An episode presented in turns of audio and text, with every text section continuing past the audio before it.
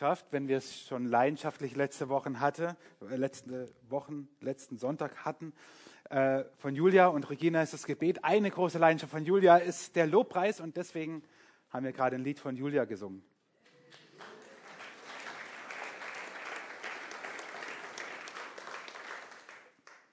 Wir hätten noch Enthusiasmus als Wert nehmen sollen, da ist auch noch ein bisschen Luft nach oben. Aber gut.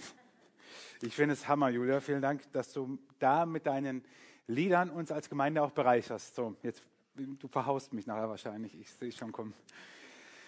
Warum beschäftigen wir uns eigentlich so sehr mit äh, der Frage nach der Kultur und nach Werten? Ist es nicht irgendwie ein bisschen, müssen wir uns nicht mehr mit Jesus beschäftigen und der Bibel? Warum nicht das eine tun und das andere nicht lassen? Ich will es euch verdeutlichen, wenn wir heute über den Wert wertschätzend reden, warum wir uns mit diesen Dingen wie der Frage nach der Kultur und nach Werten beschäftigen und macht das für alle, die ähm, psychologisch ein bisschen unterwegs, also ich meine jetzt nicht negativ psychologisch unterwegs sind, sondern die psychologisch irgendwie so ein bisschen gelehrt sind oder Lehrer müssen das wahrscheinlich, glaube ich, auch alle mal durchkauen. Es gibt die sogenannte Maslow'sche Bedürfnispyramide. Abraham Maslow war ein äh, amerikanischer Psychologe des letzten Jahrhunderts und diese Bedürfnispyramide kommt aus dem Jahr 1943, also mitten im Zweiten Weltkrieg. Und diese Pyramide ist ein Stufenmodell, das die menschliche Motivation darstellt. Man weiß nicht genau, ob er das schon in Pyramidenform gemacht hat oder ob das dann die Rezeption aufgenommen hat und, und man das in der Wirkungsgeschichte so gemacht hat. Was er aber gesagt hat, dass der Mensch verschiedene Bedürfnisse hat und wenn der Mensch äh, motiviert sein will für etwas, etwas tun, etwas lassen will, etwas machen will, dann müssen bestimmte Bedürfnisse erfüllt sein, ehe er etwas Nächstes tut. Natürlich verläuft unser Leben nicht immer so linear, aber im groben sagt er, dass es Grundbedürfnisse gibt und Wachstumsbedürfnisse. Und die Grundbedürfnisse sind die ersten drei, die ihr seht. Ganz unten sind die physiologischen Bedürfnisse. Das ist schlicht und einfach Essen, Trinken, Schlafen. Und manche denken, oh ja, ich habe ein großes Bedürfnis danach. Die einen mehr, die anderen weniger. Das zweite Bedürfnis auf der nächsten Stufe seht ihr die Sicherheitsbedürfnisse, die wir Menschen haben. Sicherheit, eine Wohnung, ein Dach über dem Kopf zu haben, ein Einkommen zu haben, einen Beruf zu haben. Das nächste sind die sozialen Bedürfnisse, Familie, Freunde, Netzwerk, Kontakte, zugehörig sein zu einer Gemeinschaft. Dann kommen die Individualbedürfnisse, die witzigerweise in manchen Darstellungen auch mit Wertschätzung dargestellt werden. Individualbedürfnisse sind sozusagen das, was ich aus meinem Leben machen möchte oder was mir auch von außen zugesprochen wird. Anerkennung, Ansehen, Wertschätzung. Und zum Schluss ganz oben die Spitze. Da sehen wir die Selbstverwirklichung. Das klingt natürlich in frommen Ohren immer ganz schlimm. Es geht um Jesus, nicht um uns. Aber es geht darum, mit seinem Leben etwas Sinnvolles anzufangen. Und er spricht von individuellen, perfekten Zielen, ähm, was auch immer das für jeden Einzelnen ist. Aber dort, wo du sagst, jetzt macht mein Leben Sinn, jetzt mache ich mit meinem Leben etwas Sinnvolles. Und der Gedanke hinter dieser Pyramide ist, dass du nicht oben etwas tust, wenn unten das Bedürfnis nicht gestillt ist. Also ich habe keinen Bock auf weitere Menschen, soziale Bedürfnisse, wenn ich Hunger habe. So, nein, also nicht ich, sondern Mann. Ja, also so allgemein gesprochen, ja. Also ich auch. Ja. Also du hast, also, oder Schlafdefizit. Es gibt Menschen, die werden zu Bestien, wenn sie zu wenig schlafen. Anwesende ausgeschlossen. Äh, Schlafentzug ist Folter, wird als Folter eingesetzt, Schlafentzug. Also das heißt, es gibt be bestimmte Bedürfnisse, die müssen oder sollten gestillt sein, damit man überhaupt sich um die weiteren Dinge kümmern kann im Leben. Und eben ohne Schlaf, ohne Essen und Trinken ist irgendwann auch Exitus. Also von daher ist dann mit den anderen eh nichts. Und ähnlich verhält es sich auch mit einer Kultur und mit einer Gemeinde. Wir können Jesus predigen und stellt euch vor, hier kommen Menschen und es soll wirklich passiert sein, Menschen, die zu Besuch hierher kommen und von Jesus berührt werden in einem Gottesdienst, begeistert sind und wiederkommen und wieder von Jesus hören und die, von, aus, aus der Bibel etwas hören und begeistert sind und sie kommen ein drittes Mal und sie kommen ein viertes Mal, aber sie kommen kein fünftes Mal, weil keiner sie angesprochen hat. Weil keiner zu ihnen hingegangen ist und gesagt hat, hey, wow, ich sehe dich hier seit drei, vier Wochen ein- und ausgehen, wer bist du eigentlich? Also nett formuliert natürlich. Ja? Äh, und die Menschen bleiben weg. Im besten Fall gehen sie in eine Gemeinde, die das besser macht als wir. Im schlimmsten Fall projizieren sie das, was sie hier erlebt haben, mit Gottes Bodenpersonal auf Gott. Und ihr Glaube verflüchtigt sich. Das klingt jetzt sehr überspitzt, ist aber an der Realität nicht weit vorbei. Und darum geht es heute besonders um diesen Wert Wertschätzung. Aber nochmal allgemein, ich habe euch diese äh, Werte alle mal mitgebracht. Deswegen beschäftigen wir uns mit den Werten. Christa hat vorhin so schön von einer Umgangskultur gesprochen. Ja, so möchten wir, dass wir miteinander umgehen. Wir möchten letzte Woche leidenschaftlich sein. Wir möchten heute wertschätzend sein. Nächste Woche geht es um Exzellenz. Es geht um hoffnungsvoll zu sein, potenzialhebend und wachstumsorientiert. So wollen wir sein. Das ist die Kultur, die wir leben wollen. Denn keine Kultur, keine gute Kultur entsteht zufällig. Kultur ist das, was ich zulasse oder was ich bewusst erschaffe. Das ist genauso zu Hause, in der Familie oder am Arbeitsplatz, in der Schule, äh, im Verein, im Umfeld, dort, wo du dich bewegst. Das, was du zulässt und das, was du bewusst erschaffst, das ist die Kultur. Und es gibt keine gute Kultur oder gesunde Kultur, die zufällig entsteht. Das gibt es nicht. Es gibt keine gesunde Kultur, die zufällig entsteht, weil sich das Böse immer besser und schneller durchsetzt als das Gute. Es ist wie im Kinderzimmer, das nicht aufgeräumt ist. Wenn ich der Evolution glauben würde, dann würde ich mich ins Kinderzimmer, vor allem, nein, ich darf ja nicht so viel über meine Kinder predigen, also ich wollte jetzt schon sagen, in welches ich mich besonders reinsetzen würde. Äh, er hat es von mir. oh. Ähm, äh, dann würde ich mich dort reinsetzen und sagen, so, gucken wir mal, was passiert. Ich, ich glaube, ich könnte jahrelang dort sitzen, es würde nichts passieren, es würde schlimmer werden. Noch sind da keine Essensreste drin. Bei meinem Bruder war das immer, oh sorry, wenn ich heute über meine Familie predige. Bei meinem Bruder war das immer so, der hat immer auf sein Zimmer auch Essen mitgenommen und Essen stehen lassen und so. Ja, meine Mutter hat es so aufgeregt. Äh, in dem Moment, also wenn das jetzt sein Zimmer wäre, da könnte ich Jahre warten. Das Zimmer würde sogar wieder lebendig werden. Aber es würde sich keine gesunde Kultur äh, entwickeln, sondern eine Schimmelkultur. Ja, es würde nicht besser werden. Von alleine werden die Dinge nicht besser. Wir, wir müssen aktiv dagegen angehen, dass wir schlechte Dinge mit guten Dingen bekämpfen. Und das ist zu Hause so, das ist auf der Arbeit so, in der Schule so, das ist überall so, also auch in der Gemeinde, weil wir es mit Menschen zu tun haben. Und deswegen beschäftigen wir uns mit Werten und deswegen möchten wir, dass wir eine Kultur leben, die gesund ist und die gut ist und wo Menschen sich wohl und zu Hause fühlen und im Glauben an Jesus wachsen können. Und wenn wir über Wertschätzung reden, dann man soll es nicht sagen, aber ich sage es euch trotzdem, ich muss mich heute echt extrem beherrschen, euch nicht bis heute Nachmittag hier zu behalten, ähm, sondern mich irgendwie an den Zeitplan, aber vergesst es, äh, zu halten.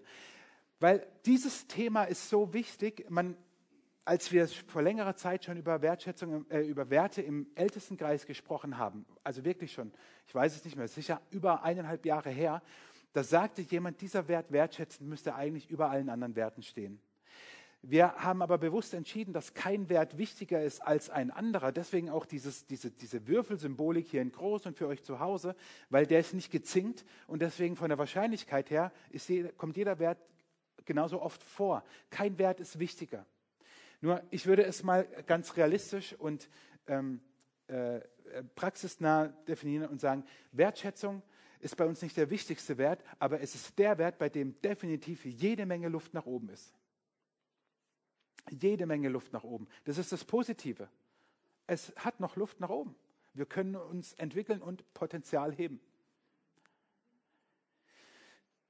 Die negative Seite, die lässt euch jetzt vielleicht ein bisschen äh, erstarren, ist, ähm, dass ich glaube, dass in der Kultur unserer Gemeinde wir ganz besonders an diesem Wert arbeiten müssen, weil ganz vieles nicht wertschätzend ist. Aber was ist jetzt eigentlich Wertschätzung und wertschätzend zu sein?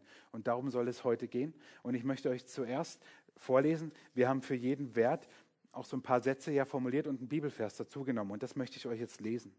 Wir glauben an einen Gott, für den jeder einzelne Mensch wertvoll ist. Dies soll sich in unserem Umgang miteinander und auch als Mitarbeiter und im Blick auf jede Leitung widerspiegeln. Unser Umgang ist geprägt von einer bedingungslosen Annahme eines jeden Menschen, einer liebevollen Ehrlichkeit, einer herzlichen Fürsorge sowie von Treue und Loyalität in dem, was wir tun. Philippa Brief, weder Eigennutz noch Streben nach Ehre sollen euer Handeln bestimmen. Im Gegenteil, seid bescheiden und achtet den anderen mehr als euch selbst. Wow. Da denkt jetzt jeder, pff, wie soll man das erreichen? Ja, keine Sorge, über die Jahre. Nicht von heute auf morgen. Aber wenn wir uns fragen, boah, wie, wie ist die evangelische Kirchengemeinde im Wutachtal? Sie ist wertschätzend. Okay, und wie drückt sich dieses wertschätzend aus? So. Tata. Okay.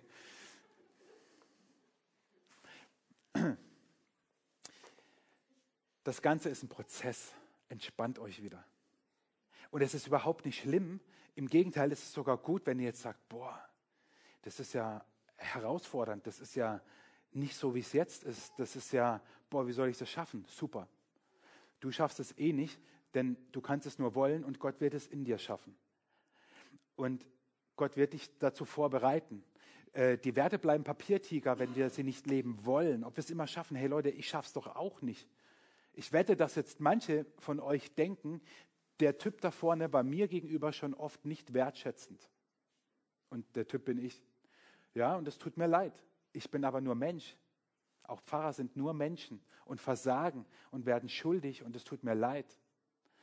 Aber das ändert doch nichts daran, äh, dass wir uns nicht Ziele setzen und Werte geben dürfen, die über das hinausgehen, was wir im Moment sind ich möchte kurz, nur ganz kurz, weil man könnte ganz viel, die ganze Bibel darüber wälzen, sagen, was für Gott Wertschätzung ist. Das lesen wir nämlich ganz am Anfang der Bibel. Im ersten Buch, im Schöpfungsbericht, als Gott den Menschen sagt, macht, sagt er, ich schaffe ihn als Ebenbild und ich schaffe ihn als Mann und Frau. Bums aus, das war's. Stellt euch das nur vor. Mehr Wertschätzung geht nicht. Der Schöpfer dieses Universums, Mark hatte letzte Woche so eine schöne Galaxie hier vorne, der, der diese, diese, diese wunderbare Welt gemacht hat, die, das ganze Universum, die Milliarden, Billionen von Sternen, der erschafft dich als ein Ebenbild. Mehr Wertschätzung geht nicht. Er erschafft dich auf Augenhöhe und will diese Beziehung mit dir. Mehr Wertschätzung geht nicht. Und es steht nicht irgendwo, sondern es steht ganz am Anfang der Bibel, dort wo Gott den Menschen macht. Und diese Wertschätzung gilt. Der Titusbrief im Neuen Testament ist so ein Brief, der irgendwie unter ferner Liefen läuft, aber in ihm steckt so viel drin. Und ich habe euch nur mal zwei, zwei, zwei Verse mitgebracht. Denn es ist erschienen die heilsame Gnade Gottes allen Menschen. Dort steht nicht, es ist erschienen die heilsame Gnade Gottes den frommen Christen. Dort steht nicht, es ist erschienen die heilsame Gnade Gottes den Menschen, die Gott gefallen.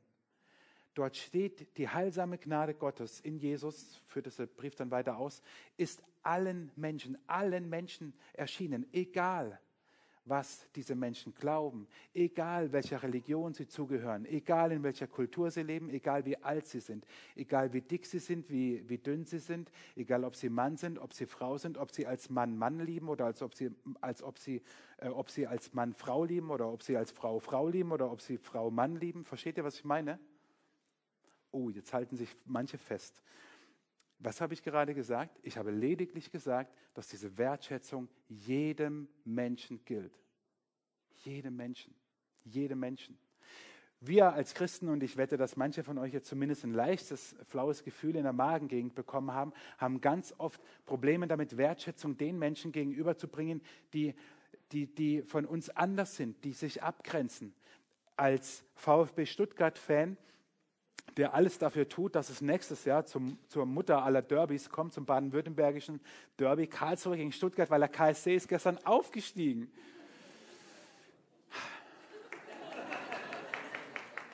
Ich habe gestern per WhatsApp so viele Glückwünsche gekriegt, als hätte ich Geburtstag gehabt. Also, Ich habe nicht so viele Freunde, deswegen reichen da drei. Aber das war echt witzig, so kamen einige Glückwünsche. Äh, versteht ihr, als VfB Stuttgart-Fan oder Karlsruhe-Fan, Marc und ich leben es aber in brüderlicher Unterscheidung oder wie auch immer, ähm, da fällt es ganz schwer, den Wert zu schätzen, der ja gerade anders ist als ich. Ja, das führt ja dann leider, leider, leider auch zu Hass und ist alles nicht so witzig eigentlich, wie es klingt, weil im Fußball gibt es ja auch immer mehr Ausschreitungen. So. Aber wir, wir haben ein Problem oft, die, die gerade anders sind als wir, wertzuschätzen. Und Gott macht da null Unterschied, null. Gott, Gott wertschätzt jeden Menschen gleich.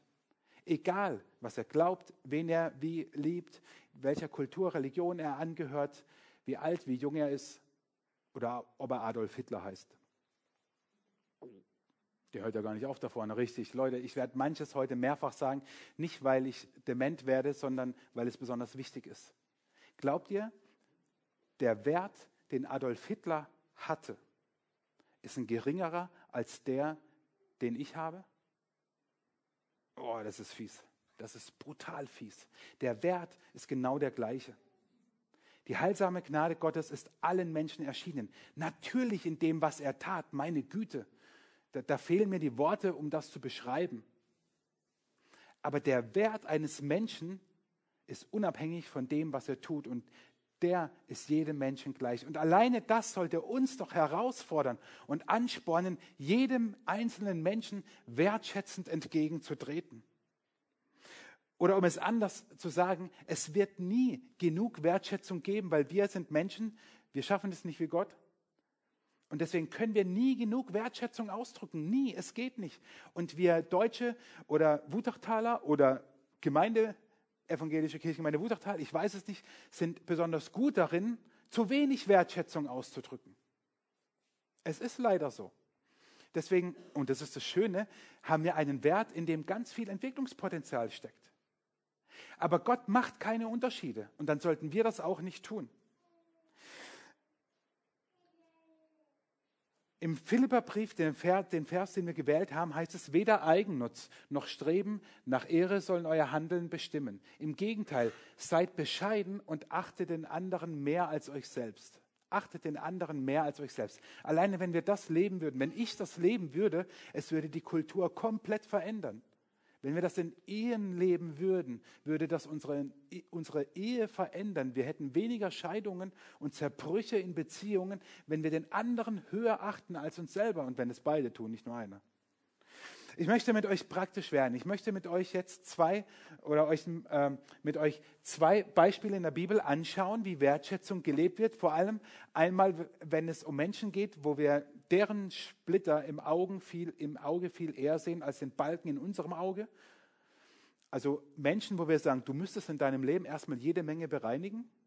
Ich nicht, aber du. Und ähm, wie gehen wir mit Menschen um, die so ganz anders ticken als wir selber? Und wie können wir dort Wertschätzung leben? Diese zwei Beispiele. Und daraus sehen wir dann schon, was die Voraussetzung für Wertschätzung ist und was die Folgen sind. Und zum Schluss natürlich, ähm, wie kann ich wertschätzender werden? Gebe ich euch ein paar Gedanken mit. Das klingt jetzt nach viel, aber es ist gar nicht so viel, sage ich. Wertschätzung zielt auf das Wesen, auf das Sein eines Menschen. Lob auf das Tun, das dürfen wir nicht vergessen. Nur weil du jemandem öfters sagst, das hast du toll gemacht, bist du noch nicht wertschätzend. Dann lobst du diese Person, weil du das Tun dieser Person bewertest aus deinen Augen. Aber Wertschätzung geht auf das Sein, auf, auf das Wesen des Menschen ein. Und äh, ich lese oder ich zeige euch auch nochmal diesen, diesen Text, den wir formuliert haben. Und ihr seht vier Begriffe groß gedruckt, weil genau um diese vier Begriffe geht es beim Thema Wertschätzung. Wir glauben an einen Gott, für den jeder einzelne Mensch wertvoll ist. Die soll sich in unserem Umgang miteinander und auch als Mitarbeiter und im Blick auf jede Leitung widerspiegeln. Unser Umgang ist geprägt von einer bedingungslosen Annahme eines jeden Menschen, einer liebevollen Ehrlichkeit, einer herzlichen Fürsorge sowie von Treue und Loyalität in dem, was wir tun. Und diese, diese vier Begriffe, äh, die ihr hier, hier seht, diese vier Begriffe bilden die Wertschätzung. Und im Zentrum steht, dass ich den Menschen wahrnehme, dass ich den Menschen um mich herum wahrnehme. Und dann geht es um Annahme um Ehrlichkeit, um Fürsorge und um Treue. Und ich habe euch zwei Geschichten dabei, wobei eine davon ist fies, weil da geht es um Jesus. Und den erreichen wir ja nie. Aber es gibt diese Geschichte, die kennen viele von euch. Jesus begegnet, in Johannes 4 wird sie überliefert, einer Frau am Brunnen in der Mittagshitze. Und sie schöpft Wasser. Und Jesus bittet diese Frau, ihm Wasser zu geben. Und dann sagt sie, wie, du bittest mich um etwas zu trinken, der du ein Jude bist und ich eine samaritische Frau. Denn die Juden haben keine Gemeinschaft mit den Samaritern. Die Feindschaft zwischen Juden und Samaritern, da ist es mit KSC und VfB noch Kindergeburtstag dagegen.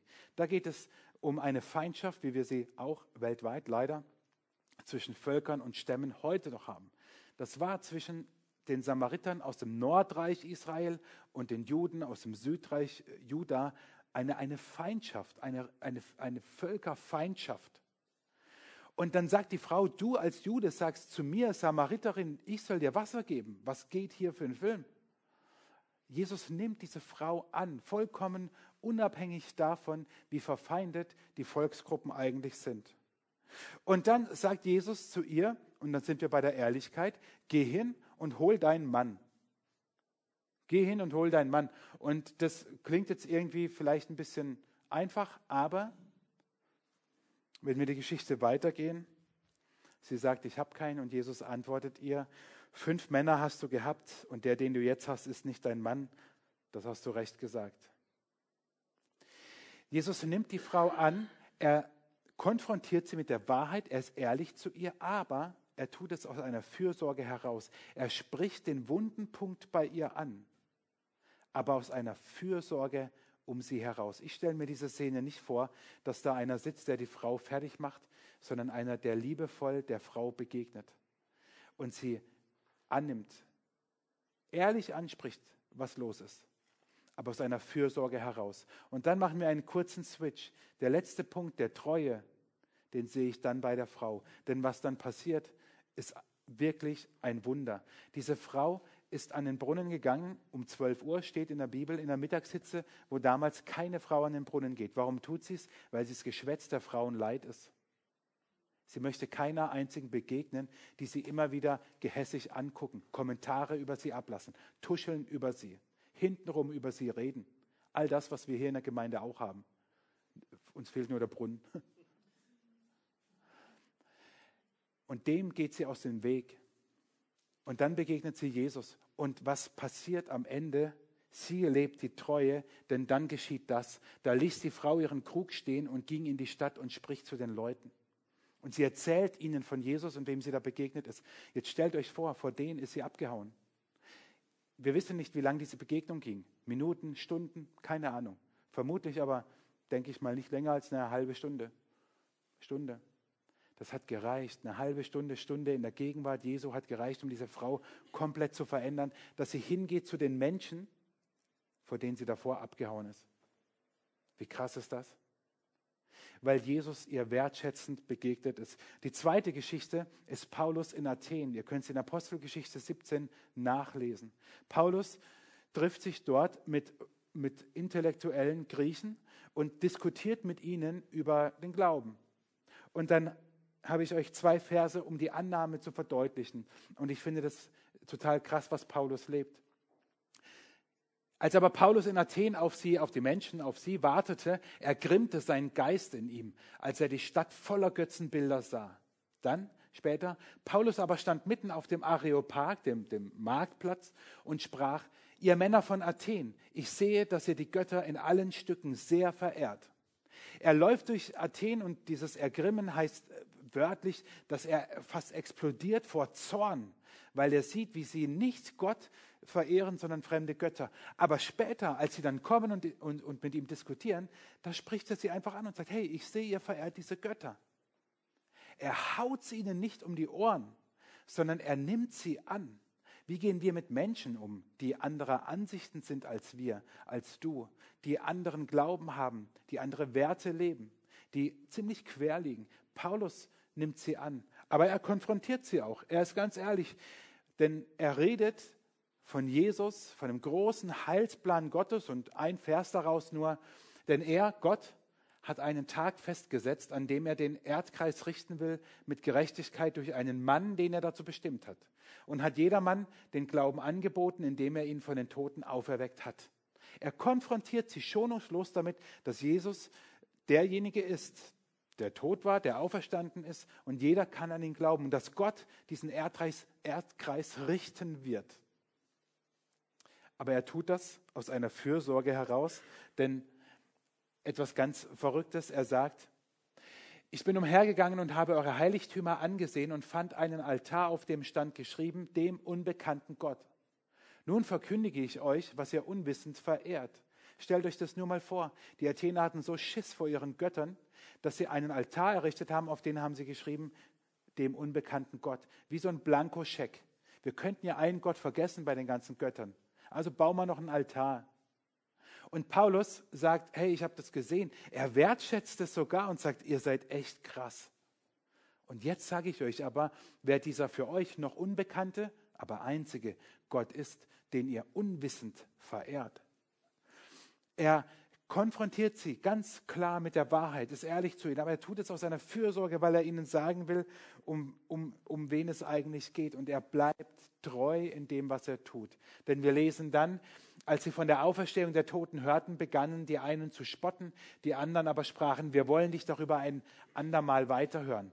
Also er, erlebt die, und das wissen wir bei Paulus ja an ganz vielen Stellen, er erlebt, wie Menschen ablehnend reagieren auf diese Botschaft von Jesus, aber er bleibt treu dabei. Und das heißt es, wertschätzend zu sein, den anderen anzunehmen, ehrlich zu sein, aus einer Fürsorge heraus, weil er mir am Herzen liegt, und treu bei dem zu bleiben, was ich tue.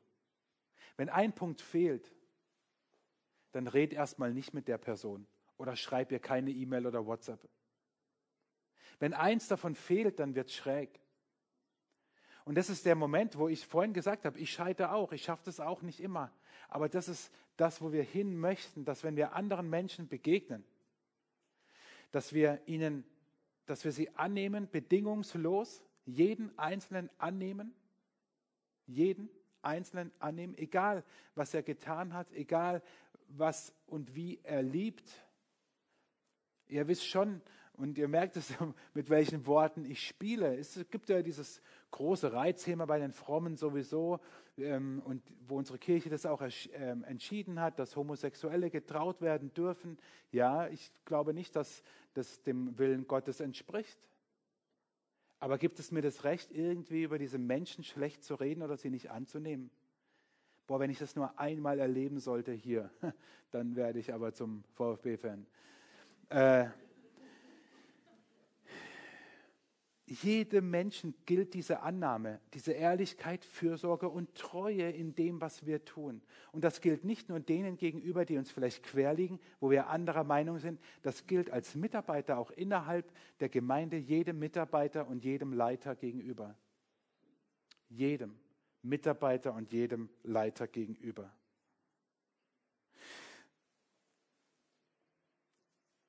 Was ist die Voraussetzung? Oder es sind eigentlich nur zwei Voraussetzungen und Folgen von Wertschätzung. Die Voraussetzung ist Mut. Es braucht Mut, jeden anzunehmen. Und es braucht einen eigenen Standpunkt. Wenn ich weiß, was ich glaube und was meine Werte sind und wofür ich stehe, dann kann ich jeden Menschen annehmen. Das heißt doch nicht, dass ich seiner Meinung bin. Überhaupt nicht. Was habe ich Diskussionen qua Amt einfach, wenn du als Pfarrer irgendwo hinkommst, wo die Leute dann denken, was ist alles christlich und was nicht christlich ist, da denke ich manchmal, boah, ey, nicht aufgepasst im Rallyeunterricht oder einen schlechten Rallye-Lehrer gehabt. Meistens ist es ja beides. Ähm, die Menschen verkaufen einem etwas für christlich, wo ich sage, no. Aber trotzdem kann ich diese Person annehmen und wertschätzen. Ich muss nur nicht ihrer Meinung sein. Die Folge von Wertschätzung aber ist unglaublich. Das eine ist Glück, Menschen, die wir wertschätzen, werden in dem Moment glücklichere Menschen sein. Sie werden nicht unglücklicher sein. Und wäre das nicht alleine schon ein Grund, wertschätzend zu sein, damit wir glückliche Menschen sehen? Sie werden nicht unglücklich. Du kannst keinen Pinguin angucken und wütend dabei sein. Habe ich letzt gelesen und ausprobiert. Google, Pinguin, Bild aufgerufen, angeguckt und da, das sind ja die tun mir echt leid. Ne? Die haben ja so Ähnlichkeit mit mir, irgendwie zu dicker Bauch, zu kurze Beine. Äh, gut, Flügel habe ich keine, aber äh, die bringen denen ja auch nichts, weil fliegen können sie ja nicht. Aber diese Viecher sind einfach total süß. Gut, da hinkt jetzt der Vergleich, ich weiß, aber äh, du, du, du kannst Du kannst kein Pinguin angucken. Du kannst kein Pinguin angucken, kein Pinguin angucken und wütend dabei sein. Du musst sagen, oh, wie süß die Dinger sind. Es gibt die Pinguine von Madagaskar, so eine, ähm, äh, wie sagt man so, Kinder, Kindersendung halt. Die sind so genial, ey. Ich gucke mir die am liebsten, also nicht alleine, nein, nein, ich gucke sie nicht alleine an, aber äh, wenn meine Kinder ich finde die so herrlich, ja, vor allem private, na, ist egal, also die, die sie kennen. Äh, versteht ihr, Menschen, die wir wertschätzen, können nicht unglücklich sein. Sie sind zumindest für den Moment glücklich und dankbar. Und wäre das nicht alleine Grund, hey, wenn wir anfangen, jeden Tag eine Person wertzuschätzen, die dadurch dankbarer und glücklicher ist, und wir entfalten und heben ihr Potenzial. Schaut alleine die Frau an am Brunnen, was mit ihr passiert ist. Never ever hätte sie zwei Stunden vorher gedacht, drei Stunden vorher gedacht, dass sie jetzt gleich ins Dorf rennt und sagt, hey, ich habe Jesus getroffen, ihr müsst ihn auch sehen. Und genau das hat sie gemacht. Weil ihr jemand wertschätzend begegnet ist. Paulus genauso. Er ist wertschätzend den Menschen begegnet und sie, manche zumindest, haben begonnen zu glauben und haben, sind Jesus nachgefolgt. So, und wie werde ich jetzt wertschätzender? Biegen wir auf die Zielgerade ein. Wie werde ich wertschätzender? Ich gebe euch einfach drei, drei ganz einfach zu merkende Gedanken mit. Annehmen, vornehmen, benehmen. Annehmen, vornehmen, benehmen. Über Annahme habe ich schon viel gesagt. Das zweite ist vornehmen. Nimm dir vor, wertschätzend zu sein. Es kommt nicht von alleine. Ich lese viele Bücher und Podcasts und Blogs und so von anderen Pastoren und lasse mich inspirieren. Und ich muss es mir immer wieder vornehmen und habe damit begonnen zu sagen, ich möchte wertschätzend sein. Und das Dritte ist, benimm dich. Ich wollte schon immer mal sonntags morgens zur Gemeinde sagen, benimm dich. Nicht nur zu meinen Kindern, sondern auch zu euch, benimm dich. Matthäus 7, Vers 12, die goldene Regel. Alles nun, was ihr wollt, dass euch die Menschen tun, das tut ihnen auch. Wenn du mitten in einer Diskussion bist, in einem Streit, in einem schwierigen Gespräch und der andere schießt dich so richtig an, was wünschtest du, dass er dir tut? Dass er nett zu dir ist, dass er sachlich mit dir redet, dass er aufhört, Schimpfwörter zu verwenden. Also tu's. Mach du den ersten Schritt. Das ist Wertschätzung leben.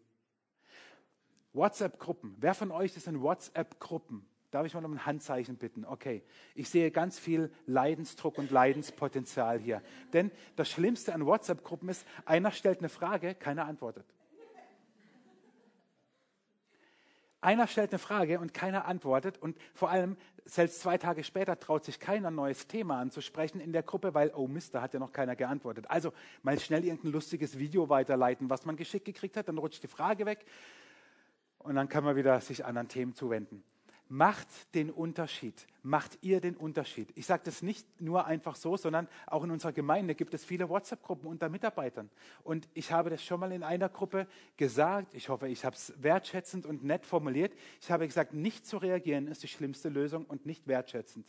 Ähm, sag nein, sag ich habe keine Zeit, sag ich habe keinen Bock, sag deine Nase passt mir nicht, ist mir egal. Aber nicht zu reagieren ist nicht wertschätzend. Stell dir nur vor, du wärst derjenige, der die Frage stellt. Du erwartest eine Antwort. Das ist wie bei der Hochzeit. Du, du, du erwartest eine Antwort. Und das Schlimmste, was jetzt passiert ist, es kommt keine Antwort. Und jetzt versetze ich doch in die Lage, jemand anderes stellt in dieser WhatsApp-Gruppe eine Frage.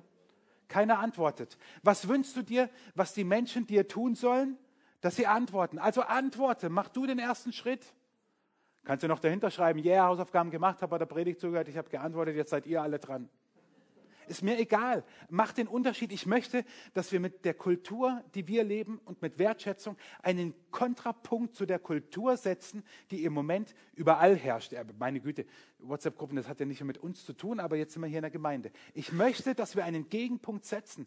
Der christliche Glaube, die Christenheit, die, die Gemeinde Jesu ist nur entstanden, weil sie sich gegen die Kultur und gegen die sozialen Gepflogenheiten damals gestellt hat. Wenn wir das nicht tun, sind wir unchristlich. Es ist ganz normal, gegen die Kultur, wenn es besser wird, zu sein. Also, annehmen, vornehmen, benehmen. Und warum das Ganze? weil ich möchte, dass wir eine Kultur der Ehre leben. Ich möchte, dass wir eine Kultur der Ehre in unserer Gemeinde durch die Wertschätzung leben. Gott hat den Menschen, das lesen wir in Psalm 8, du hast ihn, den Menschen, wenig niedriger gemacht als Gott. Mit Ehre, mit Ehre und Herrlichkeit hast du ihn gekrönt. Und ich möchte, dass wir diese Kultur leben, dass deine Identität, die du hast als Kind Gottes, dich dazu befähigt, wertschätzend zu sein. Und es entspricht nicht deiner Identität als Kind Gottes, nicht wertschätzend zu sein. Ich möchte, dass wir eine Kultur der Ehre leben, dass wir erst den Menschen sehen, ehe wir sehen, was er macht, was er tut, was er sagt, wo er mir vielleicht auch quer liegt, gegen mich schießt. Ich möchte, dass wir in dem anderen erstmal den Menschen sehen, der von Gott geliebt ist und wenn er an Jesus glaubt, sein Kind ist. Das möchte ich. Und über den Rest kann man reden. Aber was ich nicht mehr möchte, und ihr habt jetzt leider das Pech, dass ihr heute Morgen hier seid und alle, die das jetzt dann online hören werden, auch, ich möchte nicht mehr, dass unsere Kultur davon geprägt ist, dass man hintenrum redet, dass man jemanden schlecht macht, dass man sich nur über jemand anderen beschwert. Ich möchte, dass wir einander annehmen als Menschen und als Kinder Gottes. Weil das ist unsere Kultur, unsere Ehre, mit der wir gekrönt worden sind. Und es entspricht nicht unserem Wesen, darunter zu leben. Es entspricht nicht deiner Identität. Und wenn du darunter lebst, dann verkaufst du dich selber unter Wert. Ich möchte, dass wir diese Kultur leben. Und ich weiß, das kommt nicht von heute auf morgen. Überhaupt nicht, gar nicht. Never. Das dauert Jahre. Wir sind damit Jahre beschäftigt. Keine Sorge, ihr habt Zeit. Aber ich möchte, dass wir es leben. Und wenn wir jetzt so ein bisschen Musik hören, gebe ich dir eine Hausaufgabe mit, dass du dir Gedanken machst, welche Person möchtest du in dieser Woche besonders wertschätzen. Eine Person. Mach dir mal Gedanken, wer das sein könnte.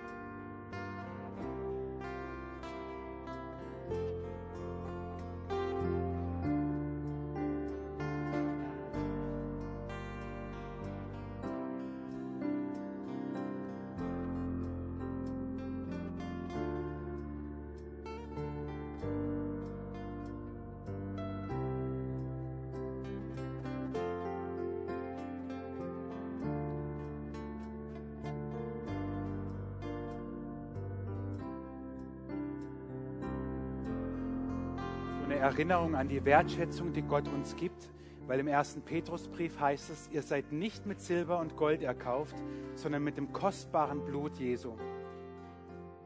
Lasst uns beten und ich bitte euch dazu aufzustehen.